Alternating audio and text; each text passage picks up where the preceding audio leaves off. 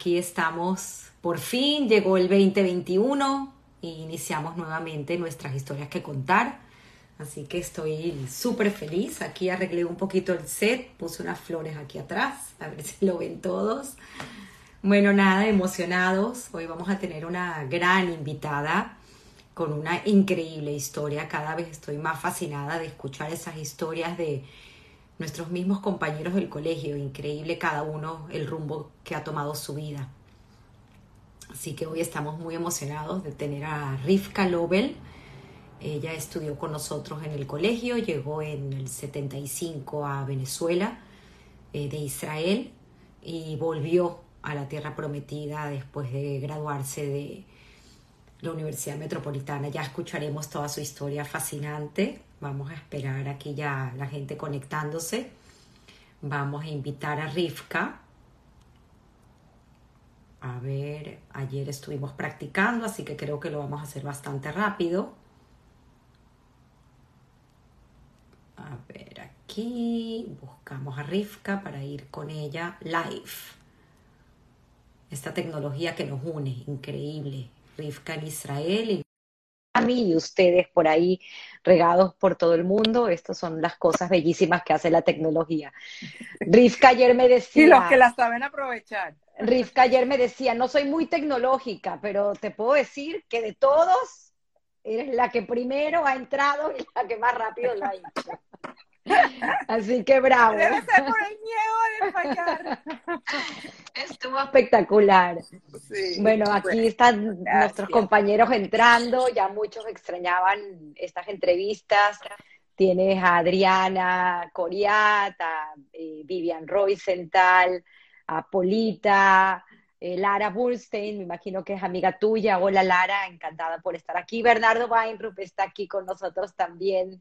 Ah, que sé que Drubi, ¿verdad? Le dice. Dubi, Dubi, Dubi, Dubi, Dubi. Bueno, qué bueno. Aquí están todos. Normita también y bueno, todos esperando escuchar esta fabulosa historia. De verdad que fue muy grato la conversación que, que tuvimos previa y estoy segura que va a ser muy nutritiva esta conversación para todos. Bueno, eso espero y primero que nada, gracias. Gracias a ti por invitarme y gracias a todos por sumarse eh, y por escuchar. Espero que, la pasemos bien todos. La vamos a pasar bien y vamos a aprender muchas cosas de ti y muchas cosas que nos van a hacer mejores personas. Eso es lo que pienso. Así que adelante, vamos a comenzar con tu historia, Rivka. Gracias. Eh, creo que, que, sería prudente iniciar la historia aquí con de parte de tus abuelos, eh, tus abuelos paternos. Si quieres, vamos a remontarnos a aquel, aquella época. Sí, eh, bueno, mis abuelos paternos, eh, ellos son de una ciudad que en aquel momento, en aquellos años, pertenecía a, Rumanía, hoy en día pertenece a Ucrania. Ucrania. Esto se llama Chernobyl. Chernobyl era un centro cultural bastante importante eh, para una comunidad judía significativa, eh, muy tradicionalista, pero con muchas instituciones eh, comunitarias, con una comunidad bien organizada. Y bueno, mis abuelos los dos son de allá, incluso mi papá nació en Chernobyl, también nació ahí. mi papá nació en plena guerra, en pleno, plena Segunda Guerra. Y de hecho, a los pocos días, menos de una semana, eh, eh, sus padres fueron trasladados a un campo de concentración. Que se eh, llamaba Transdiniestra, ¿correcto? Transnistria, Transnistria, algo así. No sé si lo pronuncio bien, pero sí. Pero sí. ahí inmediatamente a mi abuelo lo, lo, lo mandaron a un campo de trabajo forzado. Era muy joven, tenía 21 años, era atleta, jugador de fútbol, eh, estaba bien formado y bueno, les servía muchísimo para, para el trabajo que ellos lo necesitaban. A mi abuela como tenía el bebé, eh, que tenía apenas días de nacido, días menos de siete, eh, lo sé, es muy significativo porque no se le pudo hacer el Brit Milá. La circuncisión. La circuncisión. Entonces, fue antes de, los, de, eh, de, los ocho días, de hecho, eh, que es cuando se, se, practica la circuncisión a los varones judíos. Eh, y bueno, sí, así comenzaron ellos su vida de familia.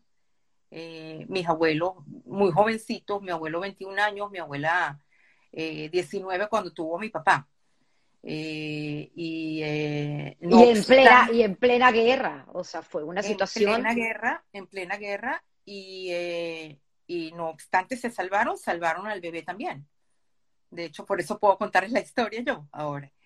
Tienes una historia muy particular, bueno, dos cosas que quiero resaltar.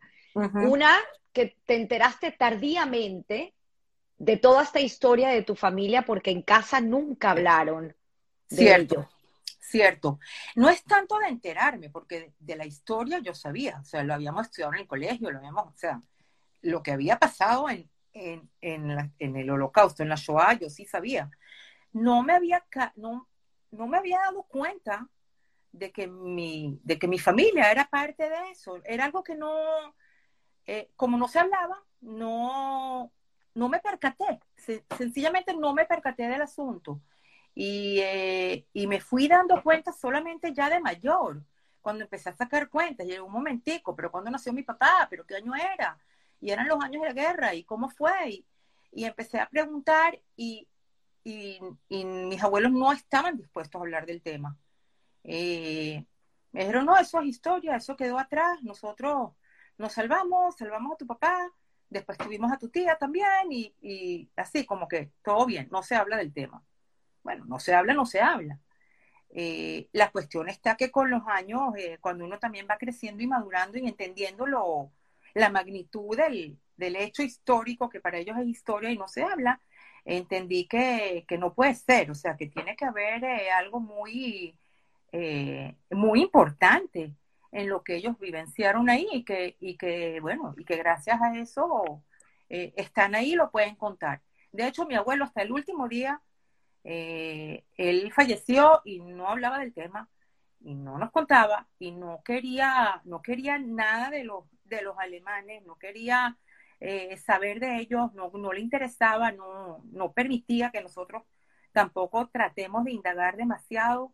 Eh, y solo después de que él falleció, mi abuela empezó a, echar sus cuentos de cómo fue y qué pasó, y así yo me enteré de, de muchísimas cosas eh, los cuentos no necesariamente muy eh, eh, con la secuencia adecuada, pero, pero, pero incluso tratando de, no, de obviar, digamos, la parte técnica de las fechas y, de qué pasó antes y qué pasó después. se trata de una historia increíble, o sea, una cosa que, que estamos acostumbradas a ver en las películas y no, y no tenerlas tan de cerca eh, como para tener a alguien de tu familia, tu propia abuela, que te lo cuente. Y, Tanto así como que te enteras por, por, por, tu abuela y también por tu abuelo, porque fue una de las últimas cosas que sí dijo, que a tu papá le hacen el brit, o sea, la circuncisión a los dos meses sí, de nacido. Cuenta un poco. Eh, bueno, el cuento de eso es un cuento increíble porque eh, mi abuelo, él, eh, los últimos años antes de fallecer, él, él sufría de Alzheimer y Alzheimer es una enfermedad degenerativa que con el tiempo, que como que no tiene vuelta para atrás y, y, ya el último, prácticamente el último año, él ya ni, ni se comunicaba, ni hablaba, no, no estaba, estaba vivo, pero no estaba con nosotros prácticamente. Y, y, y unas horas o sea, el mismo día que al final eh, terminó hospitalizado y en la noche falleció, lo último que él dijo, eh, medio balbuceó entre, sus, entre, entre lo que se le podía entender, era que cómo era posible que él tuviera un goy, un no judío, durante dos meses. O sea, es algo que, ¿cómo es posible que dos meses eh, tuvieron un bebé y que ese bebé no fue circuncidado? Eso fue para ellos algo eh, yo creo que súper traumático. Lo que ellos pasaron, el hecho que hayan sobrevivido, todo el trabajo forzado que hizo, eh, todo lo que tuvo que, no sé, todas las marañas que tuvo que pasar para sobrevivir no fueron tan impactantes para él y más adelante para mi abuela también, eh, como el hecho de que, de que tardaron mucho en circuncidarlo. Eso fue algo años después, mi abuela falleció casi 12 años después de mi abuelo, pasó algo parecidísimo, parecidísimo. Ella eh, también los últimos días ya estuvo, eh, eh, no se comunicaba, no abría los ojos, no, ¿ah? pero lo último que, sí pudo hablar, que, me dijo a mí, y fue de verdad que, prácticamente lo no prácticamente, fue lo último que dijo, era eso. ¿Cómo puede ser que yo tuve un goy durante dos meses en mis brazos? O sea, eso era algo que la... Los marcó. Que los marcó, que los marcó.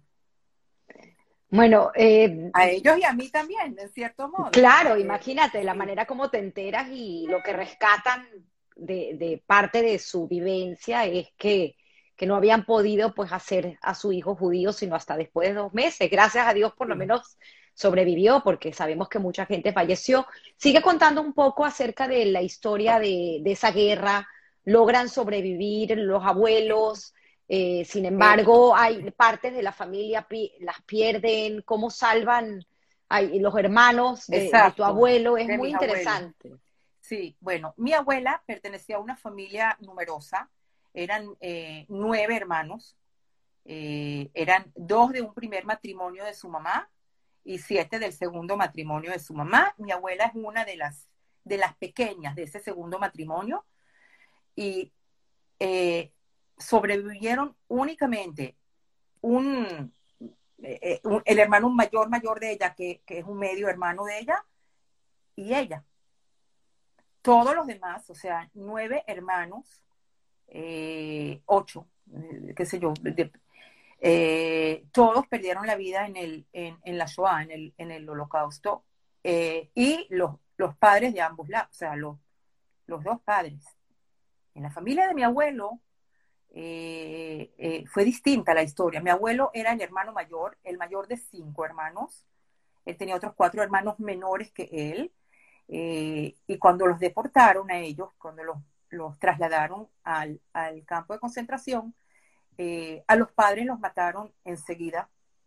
Y, los hermanos, todos fueron salvados gracias a mis abuelos. A mi abuelo que salvó a sus hermanos menores junto con mi abuela, que salvaron a su bebé, que es mi papá, y, a, sus, eh, y a los hermanitos. De hecho, todos eh, en algún momento después de la guerra llegaron a Israel.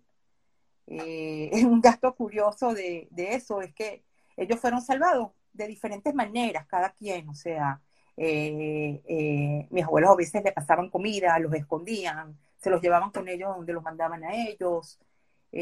muchas historias de ese tipo y, finalmente lo que pasó, que como eran niños, eh, fueron eh, adoptados por diferentes familias. Y, así pasa que cada uno de ellos tiene otro apellido. Wow. Son cinco hermanos con cinco apellidos diferentes, eh, pero todos son hermanos de, los mismos padres. Wow. Pero es eso, es una de las consecuencias o de las consecuencias incluso positivas, porque gracias a eso se salvaron. Entonces, eh, bueno, el reencuentro fue acá en Israel, mi, abuelo, mis abuelos, eh, junto con, eh, con, mi papá, y ya para ese momento con una hermana también menor que mi papá. cuando llegaron a Israel, los, los otros cuatro hermanos de mi abuelo ya vivían acá. Entonces, bueno, tenían acá familia. Increíble. Tardaron mucho más en salir de Rumanía. Exacto. Cuenta un poco que termina la guerra y tu abuelo. Termina la guerra y mis abuelos se mudan, o sea, regresan a Chernobyl. Chernobyl obviamente no era lo mismo que ellos habían dejado cuatro, cuatro años y medio atrás. Eh, les habían sacado eh, todas las, las, propiedades, todas las instituciones, eh, transformaron sinagogas, no, prácticamente no tuvieron mucho a dónde volver. Y, y se mudaron para Bucarest. Eh, en, eh, porque mi, abuelo en, en, Chernobyl, eh, de, joven, desde muy joven, él era jugador de fútbol y jugaba para, eh, no sé si era Maccabi o, algún movimiento eh, comunitario, eh, pero habían, habían torneos y habían, no sé, era, era, era como que una parte importante de, de las actividades de las comunitarias, el, el, deporte, el fútbol en especial. Y, y, a él lo ubicaron precisamente por haber sido jugador de fútbol destacado eh, y lo mandaron a, a Bucarest a, trabajar de futbolista, o sea, lo contrataron para un equipo, eh, no sé si nacional o de Bucarest. Eh, quizás estoy diciendo alguna estupidez porque no entiendo mucho de cómo se conforma eso, pero, pero gracias a eso ellos llegaron a Bucarest. Eso es por un lado y el otro lado de la misma moneda, que por culpa de eso tampoco les daban el salvoconducto para irse. Ellos desde desde que, había, desde que habían vuelto a la guerra, ellos querían llegar a, de algún momento, llegar a lo que en aquel momento era Palestina. Con más razón cuando se fundó el Estado. Y, tomó unos años hasta que se les dio el permiso de salir de ahí. O sea, ya ellos salieron de ahí cuando mi papá ya tenía eh, casi 14 años.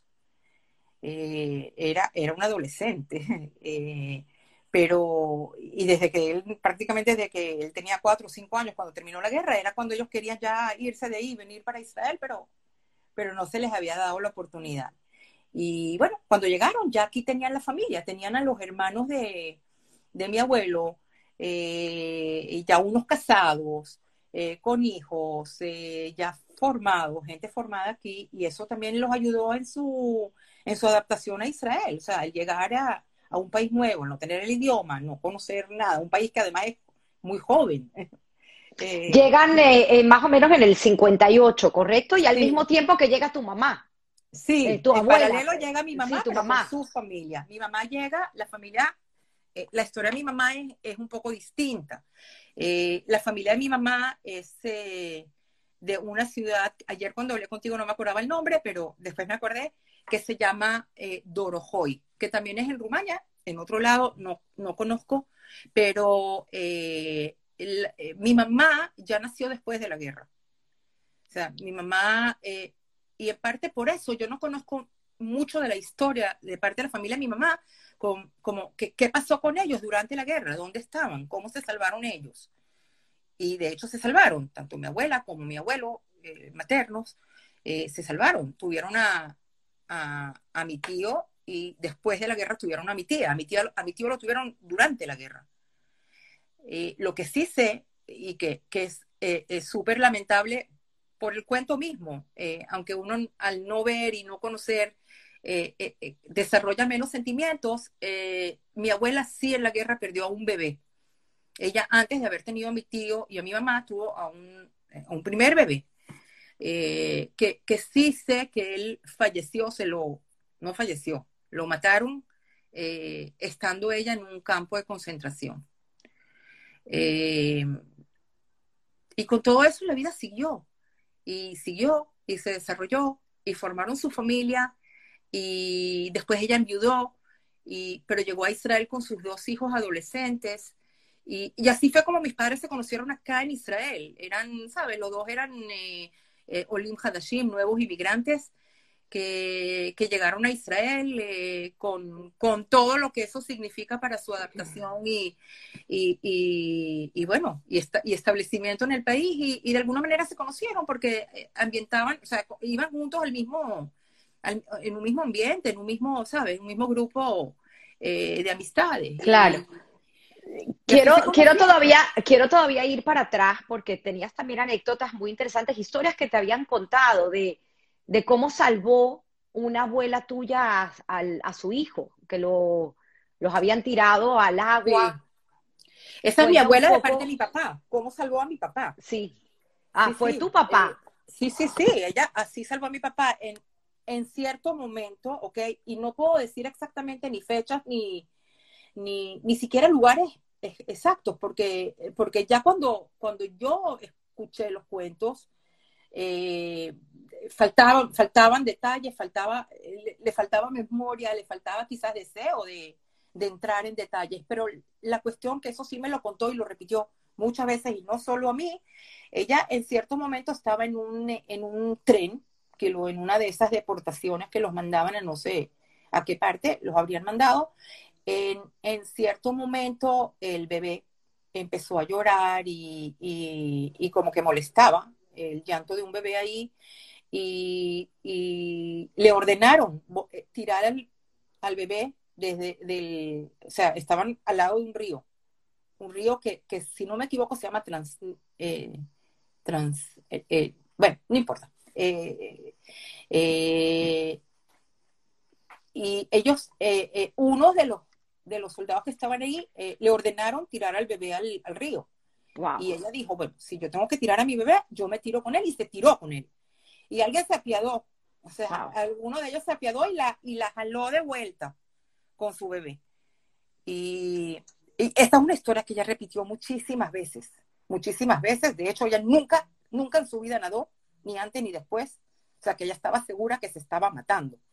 O sea, al tirarse al río era para matarse, porque no nada. Y, bueno, y se Comenta, comenta Dana, Dana Levy, que también sus padres son de, de Rumanía, dice, muchos de nuestros padres que vivían en Bucarest durante la guerra se salvaron de ser deportados ya que tenían protección del rey de Rumanía. Es la manera que se salvó más o menos la comunidad. Sí, es parte, pero mi familia llegó a Bucarest después. Claro, claro. No durante la guerra. Entonces, no sé exactamente cómo, cómo fue que ellos se salvaron. Claro. Increíble. Entonces, tu, tu padre es Salomón, Salomón Lobel. Mi abuelo. Tu abuelo. El papá de mi papá. El papá, de tu papá. Mi papá se llama Nachman, como Jaime Nachman Bialik. Y el Lobel es el apellido de su mamá, ¿correcto? Sí, de la abuela de mi papá. Eh, eh, también él se vio obligado a cambiarlo para esconder de alguna manera su, eh, su origen. Eh, no que, no que, no sé, no es que Lobel no sea un apellido judío, pero, pero no, no, no sé por qué exactamente, por qué motivo, pero en algún momento después de casarse, él tuvo que cambiar el, cambiar el apellido. Quizás para escapar de algo, esconderse de algo, o para que no lo relacionen. Y así es que él es Lobel, el siguiente hermano es Lecker, que es el apellido del, de su papá, o sea, del, es el apellido que tendríamos que tener nosotros. Y otro es Abramovich y otro es Solomovich. Eh, y así, cada uno es otro apellido. Eh, y otro es Brenner. Tengo, eh, tengo aquí precisamente por el cuento que eché antes, de que, de que cada uno de ellos fue como que fue tengo aquí eh, a, Boris, Boris Ackerman que dice, es correcto, pero la protección, lo que hablaba Dana anteriormente, no incluía a los judíos de Besarabia y de Bucovina. De Bucovina. Besarabia, correcto, corrigió. Y dice Isaac Merenfeld que su abuela también era de Chernobyl.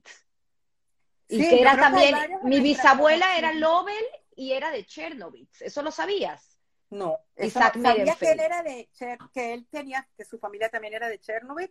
Eh, habemos varios en la promoción que, que, la familia, pero fíjate que ahorita, en estos últimos años, es que lo estamos eh, hablando y descubriendo. Es algo del, no sé, de lo que no hablábamos, no, por lo menos en mi familia no se hablaba. Mira, aquí tenemos, eh, me encanta, me encanta, porque estoy leyendo porque es historia. Mira, Transnistria es el territorio y el río se llama Drester, dice eh, eh, Vina. Y luego dice también Boris Ackerman que los judíos de Chernobyl y de otras ciudades fueron deportados a los campos de concentración de Transnistria. eso es del otro lado del río Nister, al otro lado era Ucrania. Eso, eso es el río Nister. Ay, gracias. No, no, no, increíble. Mira, Jackie Silverberg, mis abuelos también eran de Sarabia. Mi mamá también, dice Adriana Coriat. Eh, Mirna, mi familia materna era de Dorojoy. Dorojoy también. era mi abuela, mi otra abuela. y Pola, Pola Cohen dice, mis cuatro abuelos eran de Besarabia, pero Nove, Noveselets. Nova Celica, ese es el nombre que me suena también, que creo que hoy en día es Rusia. Es una ciudad más pequeña sí. y cercana. Sí, sí, estaban todos, o sea, yo me acuerdo que una de las cosas que, cuando ya mi abuela contaba de Chernobyl era que en Chernobyl había universidad, era como que una, una gran cosa, o sea, una, algo que no, que no era común. y que, y que de lo cual ellos se sentían súper orgullosos. No pudieron disfrutarlo, pero se sentían muy, muy orgullosos. Estaba eh, investigando un poco de Chernobyl y sí, efectivamente, eh, la sinagoga creo que todavía está levantada o es una foto antigua, no lo sé, pero es Chernivtsi Synagogue, una sinagoga impresionante. Y hay un autor, poeta, Paul Celan, muy conocido que, fue que nació en Chernobyl en 1920 y murió en París en los 70. Y sus padres eh, murieron en el campo de concentración en Transnistria, en el mismo campo de concentración. Increíble las historias, es, fascinante. Total que llegan a Israel ambos, se conocen en Israel y se casan en Israel, tus padres. Sí, sí, bueno, después de unos años, ¿no? Porque ellos habían eh, llegado aquí cada uno con su familia en el 58 y se casaron en el 63. Eh, eh, yo nací solo tres años después, en el 66, y mi hermano nació dos años después de mí, en el 68, mi hermano Tzvi. Así que sí, pero ellos aquí prácticamente ah, en ese momento recomenzaron sus vidas, cada una de sin, de hecho. Sin hablar de lo que había sucedido antes. Sin hablar, sin contar, sin tomarlo en cuenta, yo creo. O sea, quizás por dentro, pero no, no es algo que, de hecho, o sea, creo que por eso es que yo nunca lo pensé antes. Eh, porque, ¿sabes? Una familia normal, que, que, todos trabajaban, que todos eh, nos reuníamos en las fiestas, que todos, eh, o sea, era como que lo más, de lo más común, de lo más normal, lo que hacía todo el mundo, sin pensar en por lo que tuvieron que pasar. Eh, voy a pararte un momento porque quiero seguir leyendo comentarios. Yo no sabía nada de esto. Sergio Yurman dice que su papá era de Yassi. Dana Levy dice que su mamá y tu mamá fueron compañeras de clases en el colegio. Sí, sí, eh, eso lo quería guardar de sorpresa, pero chévere que lo sacan. Sí, casualmente, o sea, es algo que... Eh, claro, era la comunidad. Eh, Dora Katz, la mamá de Anita, nos comenta que su papá era de Chernobyl y su mamá de Nova Sulitza. Nova Solitza, sí. Nova Solitza. Sí, sí hay, hay, varios a mí con... hay, hay, varios en nuestra comunidad que son eh, originarios de Nova Solitza o Nova Solitza. Es más, mi tía, mi tía Ethel, que es la, la esposa del, del hermano de mi mamá, que en paz descanse tanto el hermano de mi mamá como mi mamá, que, pero eh, eh, la familia de ella, si no me equivoco, también son de Nova Solica, Nova Solica, como se que tiene Que tienes una historia muy importante que vamos a llegar ahí, de esta tía, porque gracias a esta tía es que ustedes terminan en Venezuela. Sí, pero, ya, vamos, ya vamos a llegar ahí, ya vamos a llegar ahí. Quería también leer eh, este comentario, una gran amiga, Frida Ayala, ella es, eh, en Venezuela tiene un proyecto que se llama Censo, donde hacen eh, proyectos de, alto impacto para videos de, expediciones, etcétera. Su esposo, de hecho, fue una de las personas que intentó llegar al Everest y falleció lamentablemente. Es una historia increíble y esta mujer es una mujer que yo admiro muchísimo por su ímpetu de, cómo lleva la vida. Y ella nos está comentando algo muy lindo. Me dice, no soy judía, pero siempre he tenido grandes amigos judíos y tuve la oportunidad de trabajar en hebraica y en, en Moral y Luces.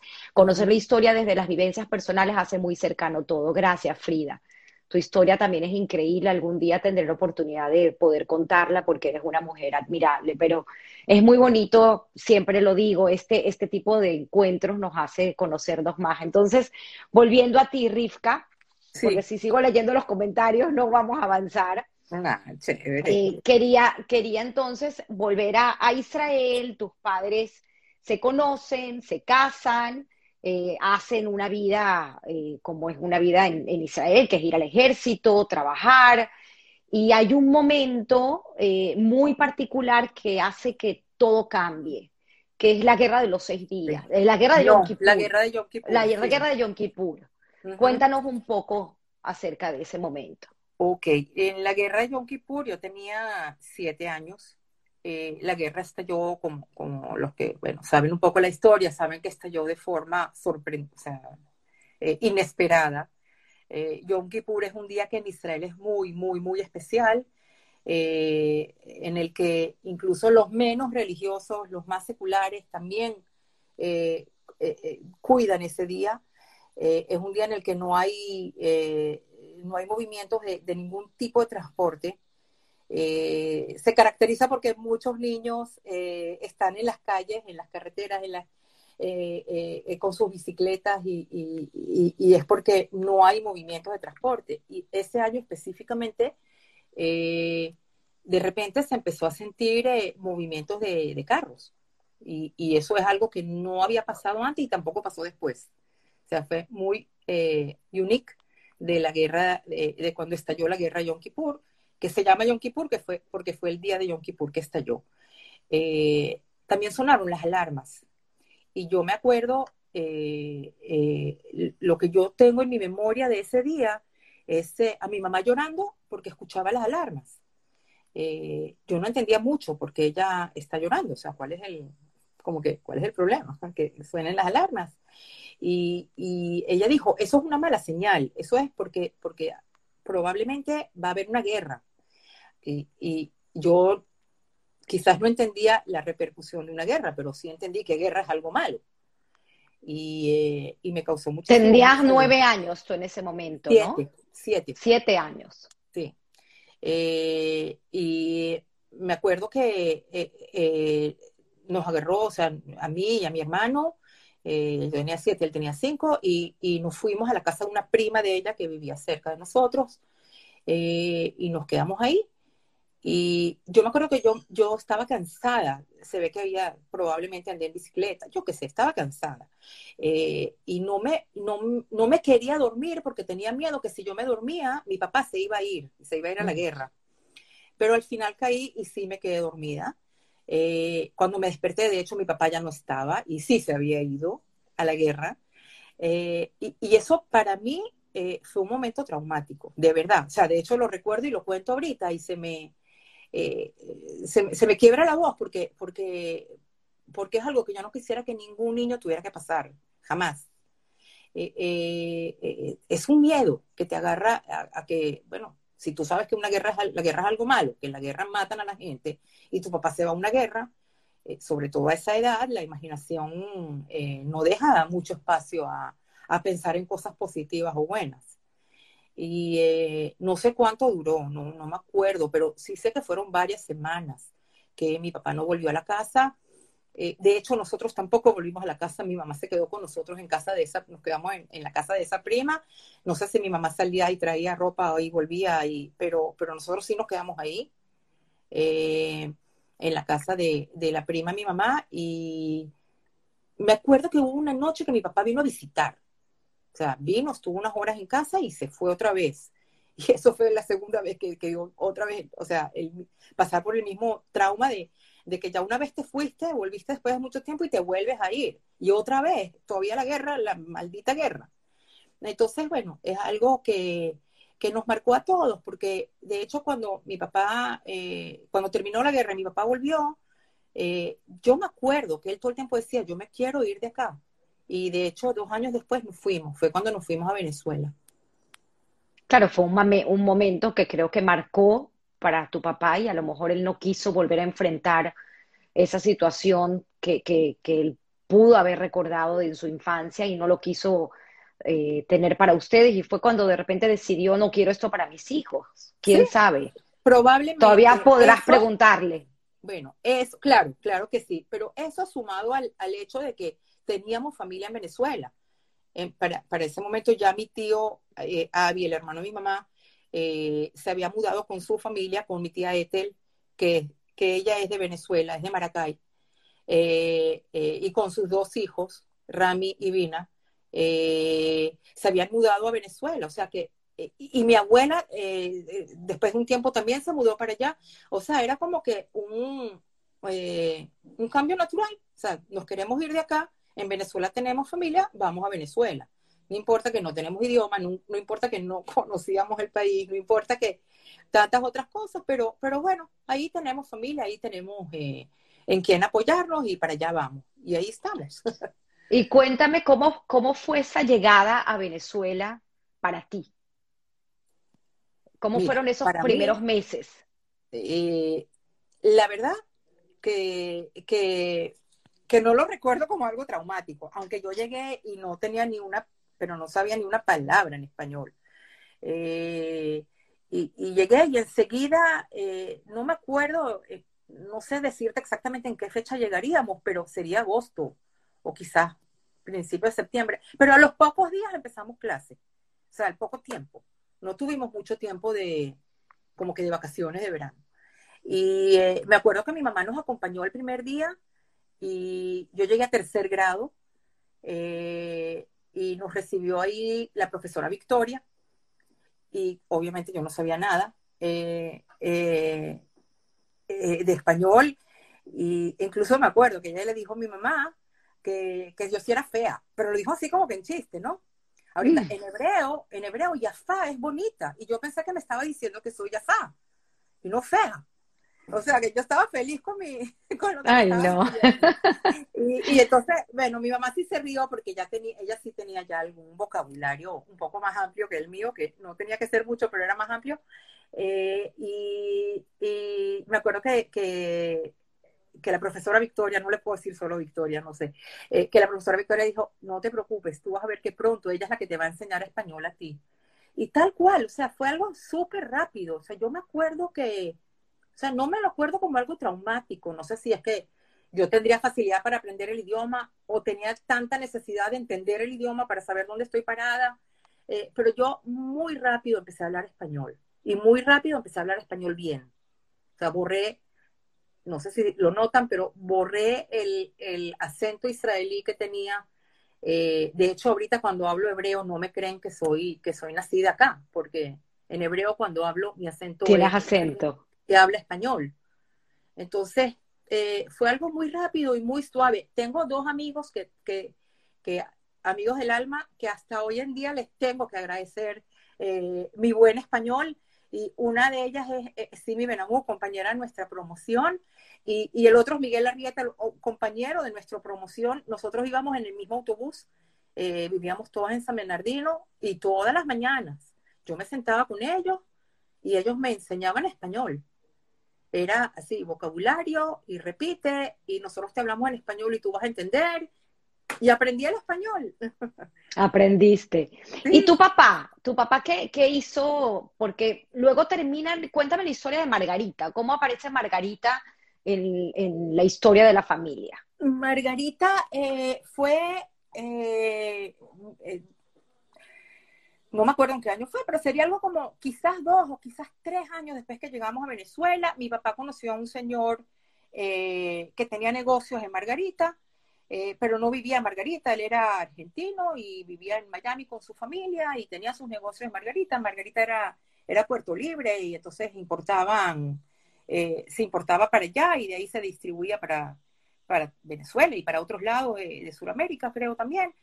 Eh, en, fin, mi papá lo, fue contratado por ese señor para trabajar con él en Margarita. Y bueno, mi papá se fue. Él no quiso, ni él ni mi mamá, o sea, fue decisión de mis padres de no mudarse, de que no nos mudemos toda la familia Margarita, ellos no querían de ninguna manera eh, poner en, peligro nuestra educación judía en el colegio judío. O sea, eso para ellos era como que eh, eh, era un must, era, un, era obligatorio. Y, la única manera de hacerlo, solo en Caracas había, estaban los colegios hebreos, y era quedándose mi mamá con nosotros en Caracas para que nosotros sigamos en el mural y luces y mi papá eh, viajando todas las semanas a Margarita. Él vivía en Margarita en los días de la semana y volvía los sábados por la tarde cuando cerraba el negocio eh, y se iba de vuelta el lunes por la mañana. Sin embargo, tienes recuerdos increíbles de tu convivencia con la comunidad judía en Margarita. Cuéntame un poquito eh, esa, esos recuerdos porque investigando un poco, entré en una página donde hay un poco de historia de la comunidad judía Margarita y el apellido Lobel está mencionado junto con Kronfeld y Horowitz. Kronfeld, ok, ahorita Pero todos los demás, todos los demás son sefardíes. Entonces, cuéntame esa mezcla. Primero que nada, esos son mis recuerdos más divinos, de verdad, eh, de mi adolescencia.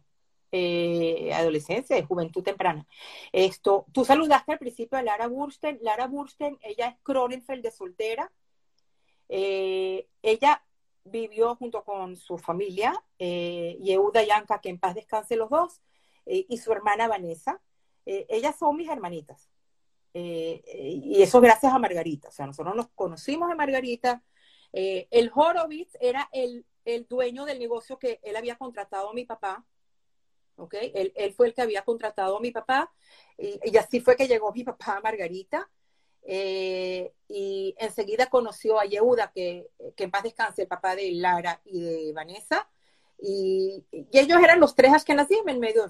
en, en, Margarita, en aquella época, eh, habían varias familias judías, eh, pero no había ni sinagoga, ni, eh, ni escuela, ni, ni jardín, ni no había, o sea, no había ni, ninguna institución judía. Y lo que se hacía en Margarita era que todos los viernes se hacía Shabbat, cada vez en otra casa, eh, se turnaban y, se hacía el Shabbat ahí. Así fue que yo me expuse a los, a los rezos y a la forma de llevar el Shabbat, la cena también, eh, separadita, era la mayoría. Además, mi mamá no vivía en Margarita, entonces mi mamá no tenía una cocina, o sea, no tenían una casa adecuada ni para cocinar ni preparar la comida y, mucho menos para hospedar a nadie. Entonces, eh, eh, eh, en mi casa no se hacía Shabbat.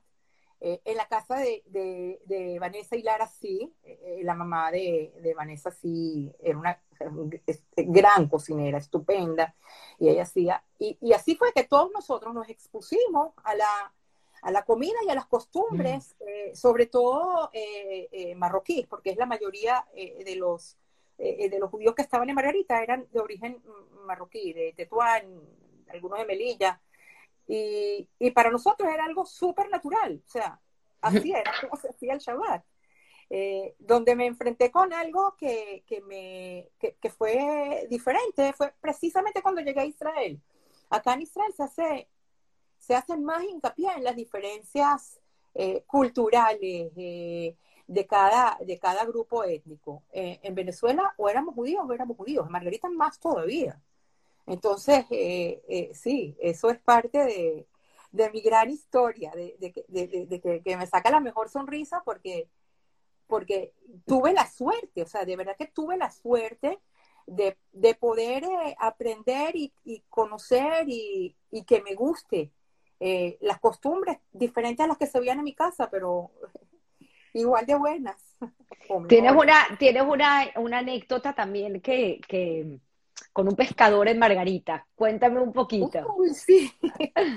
Nosotros a Margarita íbamos, o sea, sobre todo eh, eh, mi hermano y yo, y, porque mi mamá a veces sí viajaba a ayudar a mi papá en, época. Nosotros íbamos sobre todo en vacaciones, cuando teníamos las vacaciones del colegio, eh, las de diciembre, las de, las de agosto, esas las vacaciones, y, y algún, uno que otro, los fines de semana, o sea, a veces íbamos nosotros para allá en vez de que mi papá viniera para Caracas.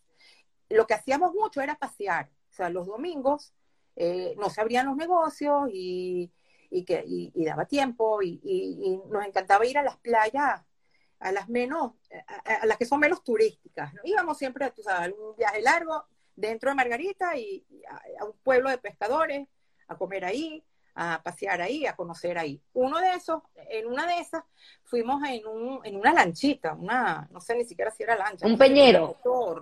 En una, no sé, fuimos con un pescador margariteño. Y nos llevó a alta mar y, yo, y, se, y se metía para adentro y para adentro y más para adentro. Y mi mamá le decía, bueno, pero ¿para dónde nos vas a llevar? Un poco más y nos llevas para Caracas. Y él dice, ah, Caracas. ¿Usted sabe lo que es Caracas? Caracas no es nada, le dice. ¿Dónde vive en Caracas? Y mi mamá le dice, en la Florida. ¿Y usted qué, en, qué vive en, la Florida? Entonces ella le dice, bueno, en un apartamento. ¿eh? ¿En qué piso vive usted? Dice, en el piso, bueno, cuarto piso. ¡Ah, el cuarto piso! Entonces usted no tiene, de verdad que no tiene nada. Dice, el mm. techo es el piso del vecino de arriba. El piso que usted pisa es el techo del vecino de abajo. Las paredes son de los vecinos. Usted no tiene nada. En cambio, yo mire qué rico soy, y le, muestra así el wow. Y la gente, y, y sabes qué, tiene algo de cierto. tiene algo increíble, e, e, esa, esa cosa del venezolano, ese, ese vivir de, en libertad, ¿no? Ese amor por, por la tierra, es algo que, que como tú lo decías ayer, que, que siendo judía, eres judía venezolana. La verdad es que sí, así me siento, así me siento porque siento que Venezuela eh, en general y la comunidad eh, judía de Venezuela en la que yo me, me crié eh, es muy especial, es muy, muy única y, y, y, me encanta por eso, de verdad que me encanta por eso, tanto por, por lo que yo pude vivenciar en Venezuela y no solamente porque el pasado siempre es mejor, no, no por eso, sino porque de hecho hasta hoy en día hay cosas que son muy mías, muy venezolanas, que me gustan mucho y que no quiero que se me vayan. O sea, no quiero dejar de ser así. Qué bonito, qué bonito. Volveremos a, esa historia de nuevo, pero continuando con, con, con Rivka, eh, termina el colegio, decides a los 18 años que quieres volver a Israel. Sin embargo, no te permiten todavía. Cuéntame un poco todo. Eh, eh, yo, además del colegio, eh, yo era súper activa, muy, muy activa en un movimiento juvenil que se llama Kenashon, que es un movimiento sionista, que desde que, prácticamente desde que uno entra ahí a los 10, 11, 12 años, no me acuerdo qué edad exactamente, pero, pero como que uno de los objetivos de que te educan ahí es hacia eh, Israel, Israel, Israel, el kibutz en Israel, pero primero Israel. Y, y, para mí fue, fue perfecto, fue, fue muy bueno. Eh, yo venía de Israel, yo soy israelí, y, y complementar mi educación y no alejarme de Israel a través del Kenazón era lo, era lo mejor. O sea, era una, era una, era, era una buena idea. Y, y para mí estaba claro que lo que yo sería mayor de edad a los 18 años, yo me monto en un avión y me regreso a Israel a vivir, porque yo había venido mucho a Israel de vacaciones, pero yo quería vivir acá, yo quería hacer acá el ejército. Y mis padres ahí me pusieron un parado y me dijeron, tú te vas a poder ir a Israel, sí, sí, pero con la condición que primero te, te gradúas de algo, de lo que tú quieras, pero te gradúas en la universidad y vas con un título porque si tú te vas a ir ahora, te va a tocar hacer el ejército y, pensamos que a lo mejor después ya no vas a estudiar. Y nosotros consideramos que los estudios es algo fundamental. Y bueno, no me confronté con ellos. Eh, quizás porque era buena hija o quizás porque era, no tenía ganas de, de, luchar por algo, de pelear algo o de pelear con ellos. Y, bueno, así fue como primero estudié, estudié en la metropolitana, eh, estudié, eh, al final estudié educación preescolar. Yo empecé estudiando administración de empresas porque era como que, como que lo que se hacía en mi familia, ¿no? Eh, mi mamá de joven no terminó, pero había empezado a estudiar contabilidad, mi papá con sus negocios, mi hermano con una cabeza de negocios brillante desde que nació prácticamente. Entonces era como que, bueno, eso es lo que hace mi familia, lo que tengo que hacer yo, pero no, yo no servía para eso. Eso no me servía a mí tampoco. Y al final, eh, bueno, busqué a ver qué más hay en la metropolitana, porque ya yo estaba ahí, dije, no me voy a poner a buscar otra cosa. Había educación preescolar y me fui a eso. No porque no me gustó, o sea, pero era como que la opción que, que había y, y, y, me gustó mucho. Eh, mientras eh, estudiaba también trabajaba, trabajé en el colegio, en nuestro colegio, eh, y, bueno, y fueron unos años maravillosos de estudiante ahí. Y, y, así fue que estudié, pero eh, solo al terminar, y, de hecho, nuestra graduación fue un 24 de febrero, y yo el 25 de febrero tenía ya mi pasaje, eh, y me vine para Israel un 25 de febrero. Por cierto, el mes que viene ya cumplo 31 años acá. Increíble, increíble. Y te montas en ese avión, llegas a, a Israel a casa de tus abuelos. De mis abuelos, de mis abuelos paternos, eh, que son los que vivían acá en Israel. Eh, mi abuela había vuelto a Israel ya, eh, mi otra abuela, la mamá de mi mamá, pero ya había fallecido también. Entonces, yo tenía aquí a mis abuelos, tenía ya a, mi primo Rami, que es el, hijo mayor de, de Teliabi, él ya estaba viviendo acá en Israel también, y tenía a, a mi tía, la hermana de mi papá, y a sus dos hijas viviendo acá en Israel. Pero quiero, quiero entender un poco, porque para ese momento tú tendrías 22 años. 23, sí. 23. Y llegas a Israel y ¿qué hace una niña de 23 años en Israel prácticamente sola para abrirse camino y cómo? ¿Cómo lo haces? Porque sé que tres días después o cinco días después ya tienes trabajo. Sí, sí.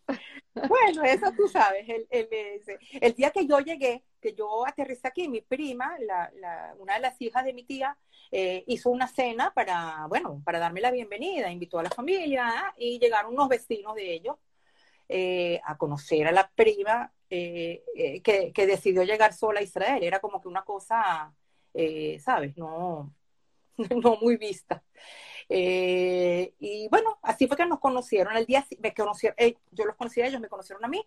Al día, el señor trabajaba en esa empresa en la que cinco días después yo fui contratada a trabajar, porque él, él al día siguiente, cuando murió el trabajo, él eh, vino donde mi prima y le dijo que, que, hay una señora que está, que va a salir de reposo por maternidad y que están buscando a alguien que la suplante, que si, que si estaría interesada, que, que vaya, que, que vaya a una entrevista. Y fui a la entrevista y el primero de marzo empecé a trabajar. ¿Y de qué era la empresa y cómo hiciste con el idioma? Ok, mi hebreo, el hablado era más o menos bueno, escrito era fatal, fatal. Eh, lo que yo hice fue esforzarme muchísimo. Yo desde que llegué a Israel, lo primero que hice el día siguiente fue comprarme el periódico en hebreo empezar a leerlo y sin puntos. Los puntos son como los, las vocales. Eh, aquí en hebreo se escribe cuando eres pequeño, cuando empiezas, apenas aprendes a leer y a escribir, escribes con los vocales, pero muy rápido eh, eh, no se usan más los vocales y, y, una misma palabra se escribe igualito, pero las vocales cambian, pero no están ahí, no las ves. Y yo decía, yo tengo, yo tengo que mejorar mi hebreo. Como ya yo hablaba hebreo, no me tocaba ir a clases de hebreo. O sea, era, mi hebreo era demasiado alto como para ir a estudiar, pero no era tan alto como para saber escribir y leer como se debe. Entonces dije, bueno, me, tengo, me las tengo que arreglar. Y una de las maneras fue eh, leyendo los periódicos, que aparte de mejorar el hebreo, me hizo como que involucrarme más en lo que está pasando en el país, enterarme lo que, de lo que aquí está pasando. Y eh, eso fue una de las cosas. Lo otro es que yo pedí ayuda. Yo a cada rato, cada vez que escribía algo, eh, eh, le pedía a la gente que, que, trabajaba conmigo que me lo corrija, que me, que me escriban con rojo, que me lo marquen y que me digan cómo es que se escribe, cómo es que se dice, cómo y, y, y, así fue, o sea, yo, eh, yo fui mejorando bastante, bastante. Mi hebreo gracias a eso. Bueno, repetiste tu patrón de cuando llegaste a Venezuela y no sabías hablar español ahora con el hebreo. Probablemente, probablemente. Ahorita tendría que viajar a la China, aprender chino. Así, aprender, aprender, pero bueno, en definitiva eres una mujer increíble. Pero sí, y, y termina, pasa, pasa año y medio pasas en esa empresa y otra vez viene. Sí, porque empecé ahí, lo que pasó ahí fue que empecé cambiando a la señora esa que salió eh, por, eh, por eh, reposo de maternidad y, bueno, al final me terminaron contratando para la empresa, y, pero me pasaron a otro departamento, el departamento de Mercadeo Internacional.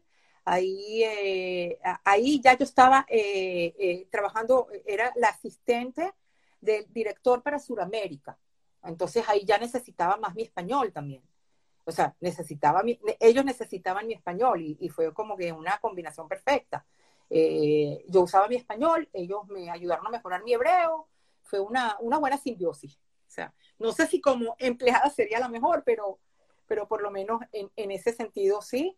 En cierto momento me di cuenta que, que, que, eso no era para mí, o sea, que ya, ya yo aprendí, mejoré mi hebreo, entendí cuál es la función ahí de, de, del asistente de él y que hoy en día, eh, en aquel momento era, eh, no sé, Juancito Pérez, al día siguiente iba a ser eh, Periquita Pérez, pero que yo iba a ser la asistente de toda la vida, porque así fue como comencé. Y, y yo un día me fui a donde mi, a donde el, el, el, jefe mayor, o sea, era el, el, CEO de la compañía, yo le dije, mm. Mm, lo siento, esto de verdad que les quiero agradecer muchísimo eh, todo lo que han hecho por mí. De hecho, cuando yo cumplí un año en Israel, eh, ellos me lo celebraron, me hicieron una fiesta sorpresa era el cumpleaños uno de Rivka en Israel y trajeron comida y decoraron un salón, una tona así para celebrar. Y de verdad, o sea, que me sentí muy, muy arropada, muy, súper bien, súper cómoda. pero pensé que profesionalmente no era lo mío, o sea, no, no iba a poder seguir ahí mucho tiempo más. Y entonces yo me presenté donde mi jefe y le dije, de verdad que gracias por todo, pero eh, yo, yo no me veo aquí muchos años más. Y él me dijo, sabes que yo te entiendo, tengo una hija de tu edad, eh, si tú fueras mi hija, yo también quisiera para ti algo más, eh, pero te recomiendo que antes de irte de aquí, te busques a un lugar a dónde irte. O sea, no se bota una camisa sucia antes de tener una limpia. Dije, ¿sabes qué? Eso me lo dijo mi papá también. Voy a empezar a buscar. A las, no sé, a las dos, tres horas vino con un papelito, me lo, me lo dio en la mano y me dijo, mira, acá tienes el teléfono de mi hija. Mi hija trabaja para una empresa de inversiones eh, internacional. Eh, llámala en la noche a su. Es el teléfono de su casa. No había celulares en aquel momento. Tú llámala en la noche desde tu casa a su casa. No llames de acá y habla con ella. Y así fue como ella después me, me, me, organizó una cita, eh, una entrevista de trabajo y, y, a los pocos días empecé a trabajar en Pioneer. Que lo cómico de esa historia, que creo que eso es lo que tú quisieras que yo cuente.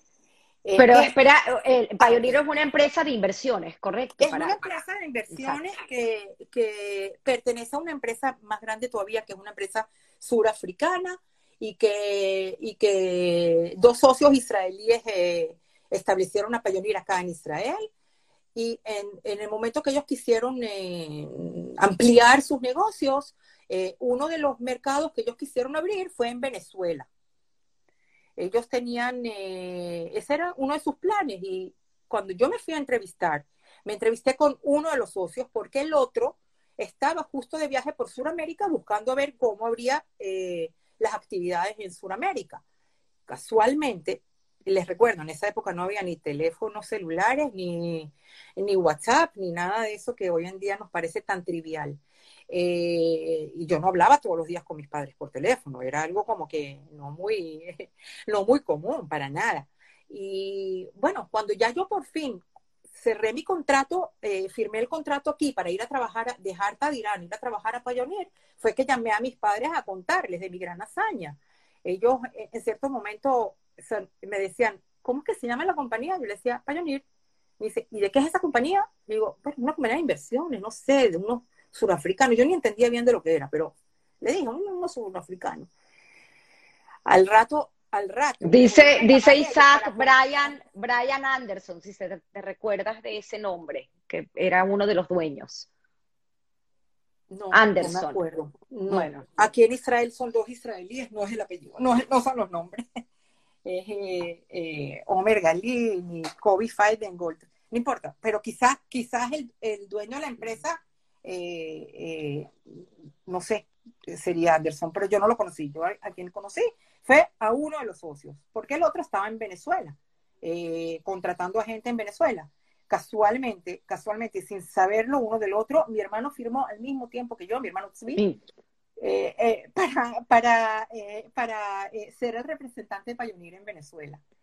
Total que terminamos trabajando juntos en esa, en, en Pioneer varios años, hasta que él, él se separó de Pioneer porque creó su, su propia em, empresa de inversiones en Venezuela y yo seguí unos un poco más, unos, no, no muchos años, pero creo que uno o dos años más y, eh, y después de eso, después de haber tenido a, mi hija, que, es la menor de mis hijos, eh, tengo dos. El varón que ahora tiene 25 años se llama Idán y la menor Coral, que tiene 22 años.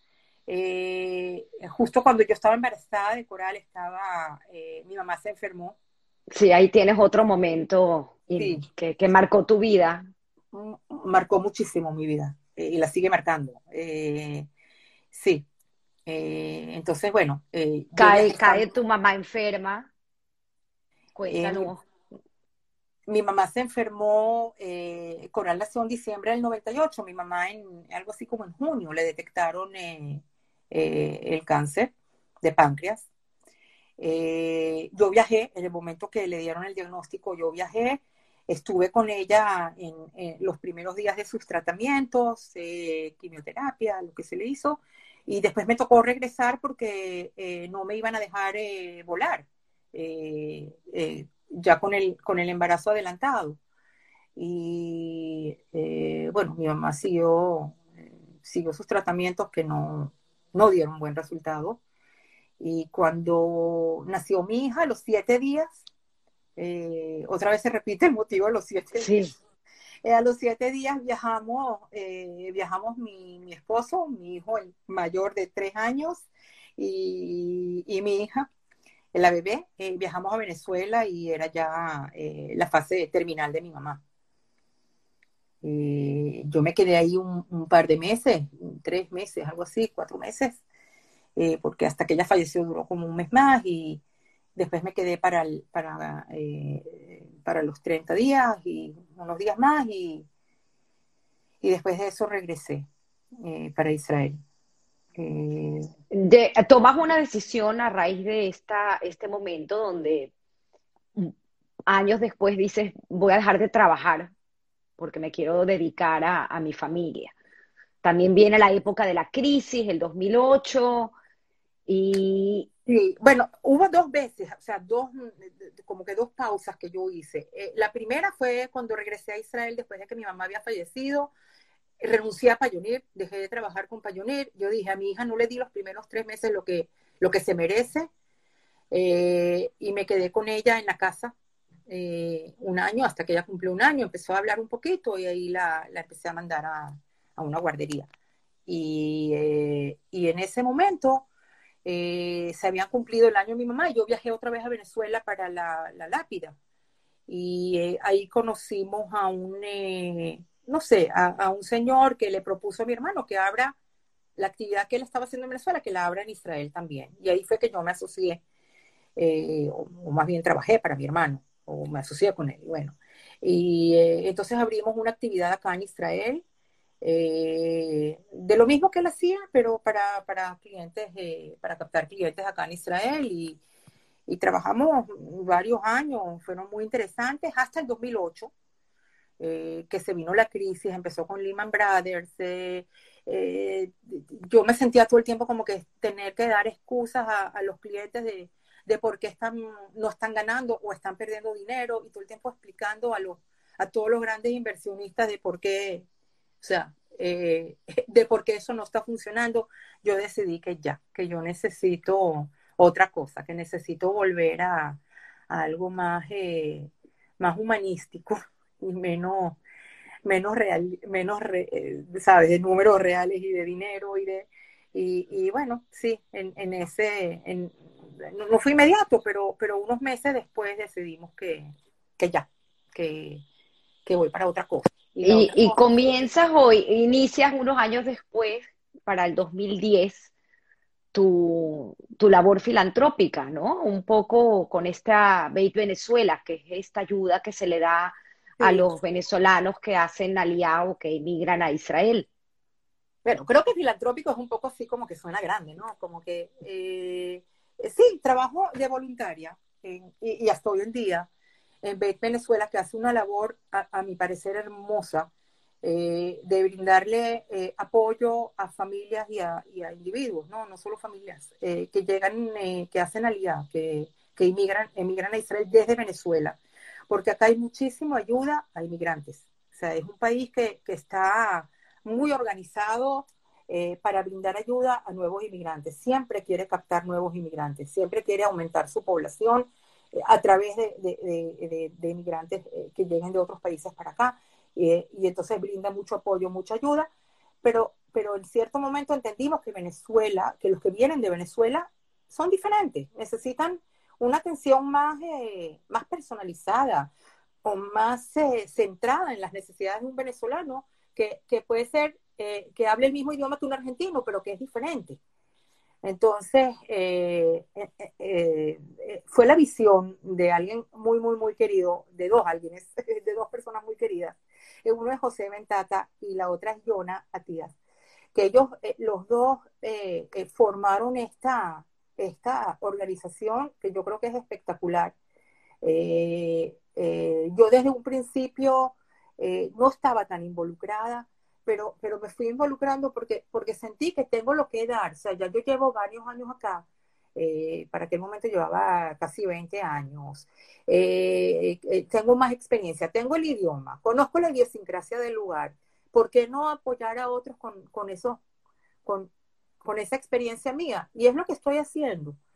Eh, y, además, además, tienes otro trabajo que es increíble, que me sorprendí cuando me lo comentaste mm. y te había dicho que mi suegro ayer también me dijo que Ben Gurión cuando se creó el Estado de Israel, una de las cosas que dijo Ben Gurión es que eh, se crea el Estado, pero con todos los males que tiene también crear un Estado, de tener criminales y de tener eh, asaltos y violaciones sexuales y pues tú colaboras con una, no sé si es una especie de fundación o una...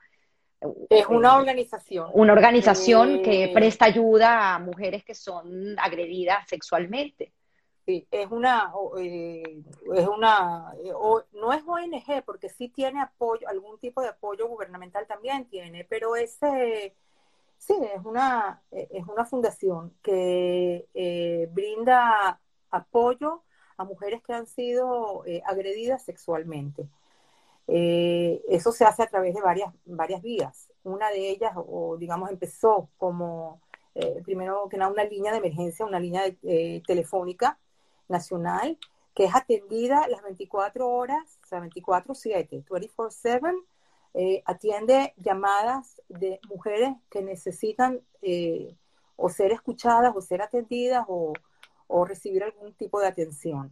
Eh, y sí, yo tuviste que tomar, tuviste que tomar un curso. Sí, tuve que pasar primero un examen. que Cuéntame tu miedo Cuéntame un poco de ese miedo de hacer ese examen. Otra vez, el miedo, del idioma. Yo siempre, siempre, quizás es porque, porque no sé, porque eh, trato de ser demasiado perfeccionista en algunas cosas, no sé.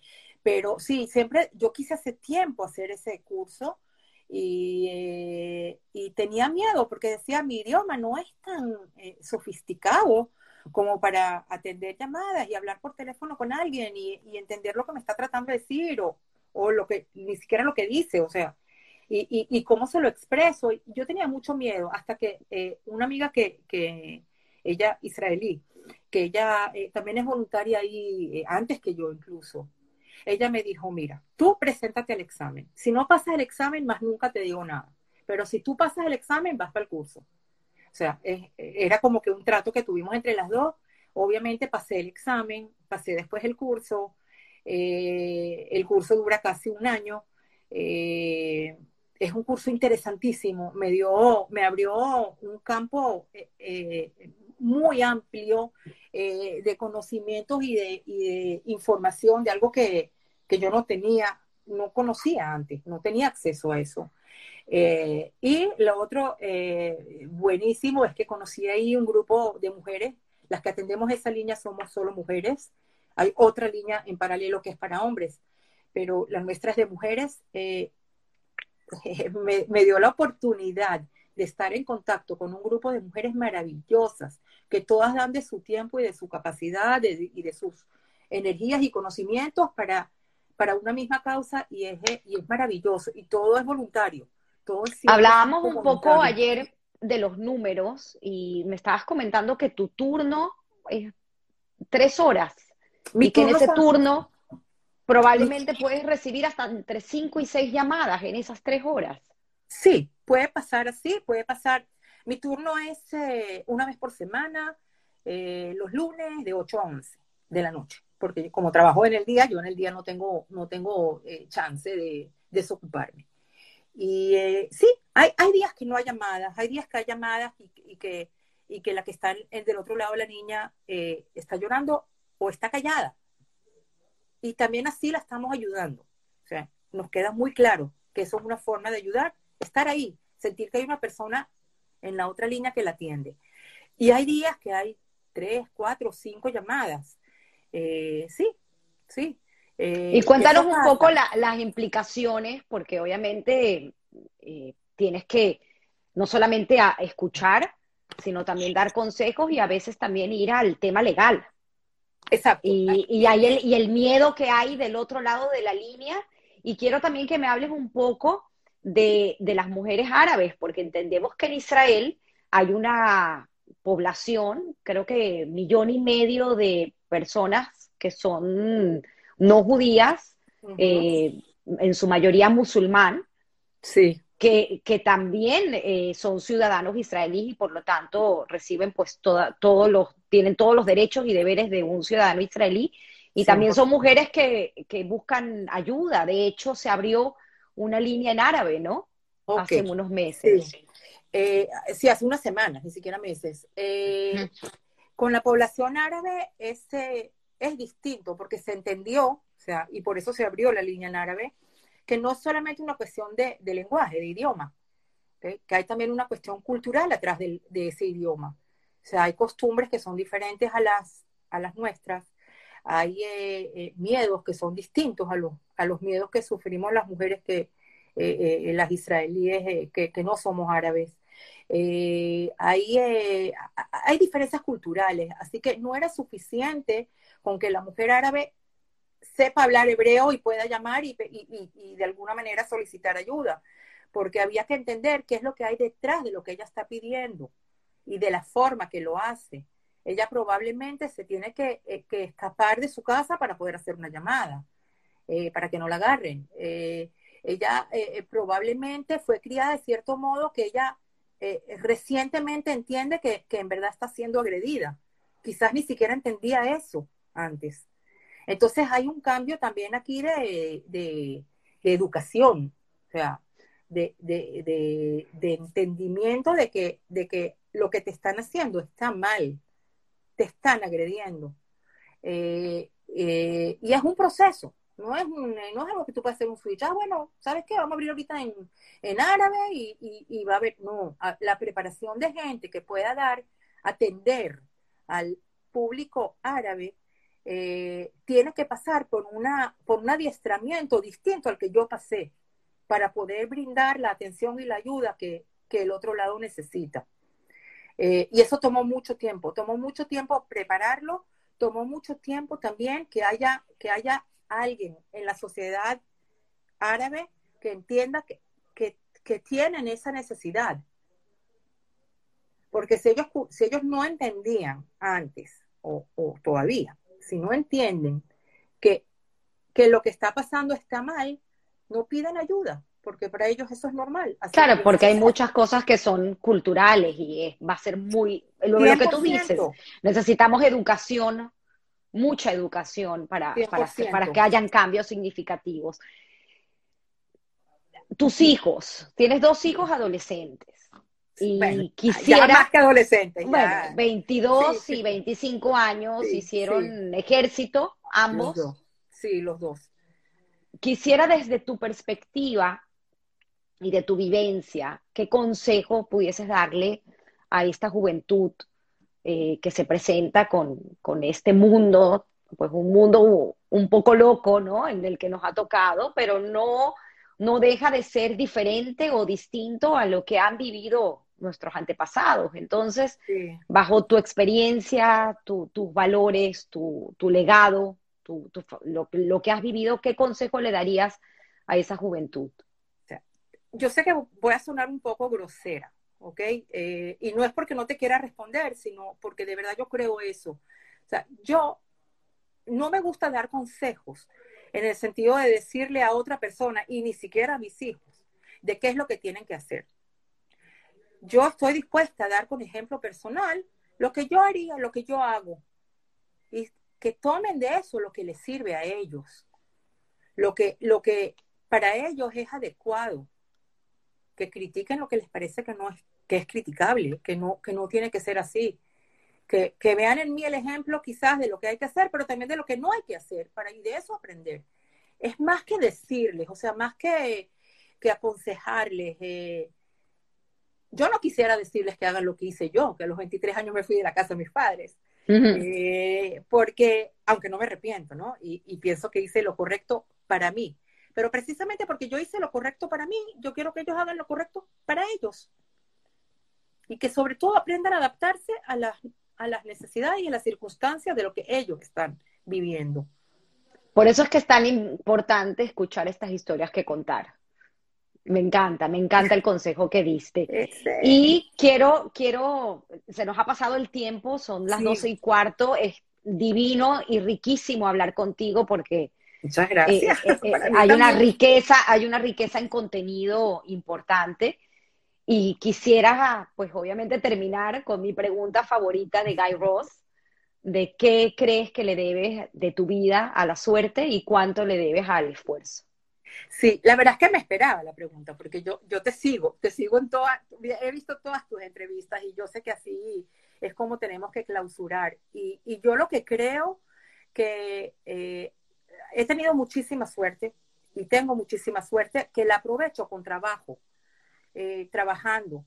Eh, incluso ahorita, en estos días de coronavirus, en la que eh, aquí tenemos un índice de, desempleo enorme, ¿ok?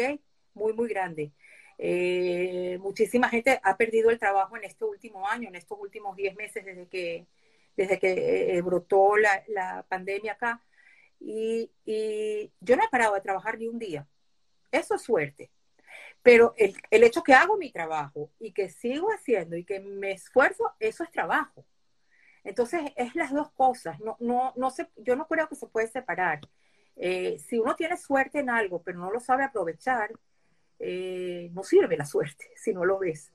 Entonces yo sí, he tenido suerte, he tenido suerte de nacer en la familia que nací, he tenido suerte de tener compañeros eh, como los que yo he tenido eh, de estudio, de colegio, de trabajo. Eh, he tenido suerte de formar la familia que yo he formado, pero todo eso va acompañado de trabajo. O sea, siempre de trabajo también. Qué bonito, Rivka, es así. Quisiera una última anécdota, porque me encantan las anécdotas y me encantan las historias, y yo creo que por eso es que hago historias que contar. Hilo Osfeld, Sí. Eh, que en paz descanse, y Clara Osfeld. ¿Qué significan esos dos nombres para ti? Bueno, en primer lugar, eh, Ilu Osfeld era de, la, de también, Ilu y Clara, los dos, eh, de la misma ciudad que mis abuelos. Y cuando ellos se enteraron de que eh, el hijo de, a, a, mi abuelo lo conocían como Lecker, porque era antes de la guerra, eh, que el hijo de Lecker estaba en Venezuela, enseguida lo mandaron a llamar. Y, el primer trabajo que mi papá obtuvo en Venezuela, que fue recién llegado a Venezuela, fue gracias, o sea, fue la fábrica de Ilu Osfeld. Eh, mi mamá, apenas llegamos a Venezuela sin saber el idioma, en aquel momento Ilu era el presidente de la Unión y mi mamá empezó a trabajar en la Unión, de secretaria, de, algo, de alguien, no sé.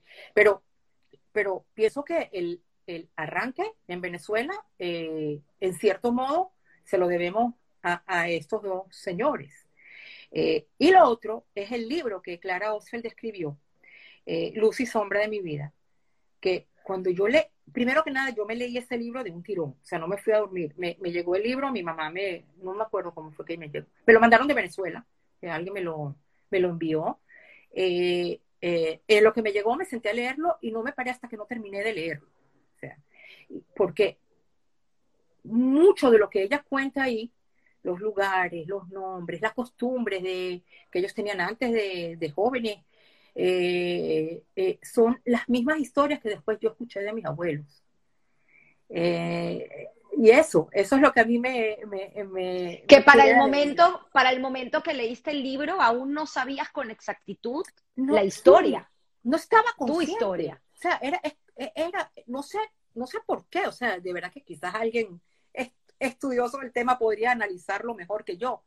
Pero, pero sí, era, ahí fue que, a mí como que me cayó la, conciencia de que, wow, es parecidísimo la historia que, que pasaron mis abuelos. O sea, que mis abuelos, aparte de salvarse, salvaron a mi papá y que gracias a eso estoy yo acá y gracias a eso estamos. Era, sí, eso fue lo que me, fue la, como que el, como que el reflejo, como, como si alguien le pusiera un espejo enfrente de la cara y, wow, mira, ese eres tú también. La, la importancia de estos testimonios, que inclusive me contaste que tus hijos y eh, los niños en Israel, eh, último año o penúltimo año de bachillerato, tienen que entrevistar a algún eh, sobreviviente, del holocausto, que ya son pocos, ¿no? Los quieren que aprovechar, sí, cada vez menos lamentablemente, o sea, la edad, el tiempo, los años hacen lo suyo.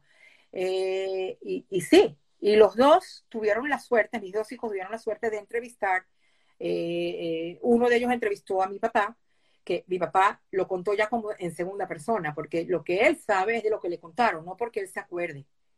Eh, entonces, eh, uno de los eh, uno de mis hijos entrevistó a mi papá y él y la otra, que mi hija, entrevistó a precisamente a Yehuda Cronenfeld, al, papá de Vanessa y de Lara. Y, y, eso para ellos también es súper significativo porque es muy diferente entrevistar a alguien a, a leer lo que ese alguien pueda contar. y ese contacto directo hace que, el, que que la conciencia sea diferente. Rivka, de verdad es increíble. Te quiero leer algunos de los comentarios de nuestros compañeros y gente que te siguió durante esta hora y casi media de entrevista. Wow. Simi Benamú, Rivka, tengo bellos recuerdos de mi infancia contigo y con tus padres en Margarita. Te quiero y te admiro. Deli Jacker, gracias a las dos. Linda entrevista. Rivka, tengo los recuerdos más lindos de ti. Sergio Yurman, grande Rivkale. Rebeca Laufer, Rivka, eres lo máximo. Galit Ponte también te manda saludos. Susana Lorenzo, Ezra Mizrahi. Tengo más, qué bonita historia. La doctora que siempre nos sigue, Juana Frontera. Gracias, Juana, por siempre seguirnos. Dala Leve, igual, nuevamente. a Juana le, debo, le debo la vida de mi hija. Wow. Ella quizás no se acuerda, pero yo llegué a Venezuela el año que nosotros tuvimos eh, uno de los reencuentros, creo que el a ver, déjame sacar la cuenta, eh, quizás el de los 25 años de nuestra promoción, no me acuerdo cuál de ellos, pero eh, yo llegué, mi hija se enfermó. Eh, venía enferma de acá, pero aquí no la habían diagnosticado y la que se lo diagnosticó fue Juana. Y gracias a Juana, ella recibió el tratamiento adecuado, pero además llegamos a Israel porque teníamos que seguir acá el tratamiento. Ella me conectó con un doctor maravilloso acá en Israel, que si no fuera por ella yo no lo conociera y, bueno, nos salvó a mi hija, nos, mejoró muchísimo la calidad. Qué bonita, qué bonita oportunidad para agradecer. Bueno, tienes infinitos comentarios, de verdad. O sea, puedo quedarme otra hora más hablando contigo. Estoy muy agradecida, fue muy nutritivo y siempre con un aporte enorme con estas historias para los que te escuchan y los que, como tú dices, no recibir un consejo, sino simplemente escuchar y decir, bueno, lo tomo, lo dejo, me voy por ahí o no lo hago. Gracias, Rita. Gracias, de verdad. Tamara, fue un placer. Gracias. De verdad que un placer. Muy, muy enriquecedor. Gracias a todos por participar también. Y gracias, gracias de nuevo a todos. Un abrazo. Ah, eh, no quiero, dice tu hermano, que estuvimos en refugio antiaéreo en la casa de la prima en un sótano. Eso, de esa parte no te recordabas tú. No me acuerdo, pero, pero aquí todas las pasamos en eso, entonces eso ya no, no, no me acuerdo, de verdad que no me acuerdo. Eh, pienso una cosita chiquita eh, antes de terminar. Eh, bueno, que recemos todos por la refugia Lema y, pronta de, de Rosara. Cierto, de Rosara, una compañera que está con COVID y sí, en nuestras oraciones. Muchas gracias. Gracias, Frida. Voy a, voy a corregir algo de Frida un segundo, déjame leerlo, Frida, porque creo que lo dije mal. Eh, Frida me corrige que José Antonio fue quien llegó al Everest y de hecho alcanzó cinco montañas de ocho mil pies y murió fue en Pakistán en el Nanga Parbat. Wow. Entonces es que a Frida la vamos a traer sí, a escuchar su historia. Gracias, gracias. Gracias a, ustedes, gracias a Un abrazo. especial, Tamara. Un abrazo. Gracias, igual. Bye, bye. Chao.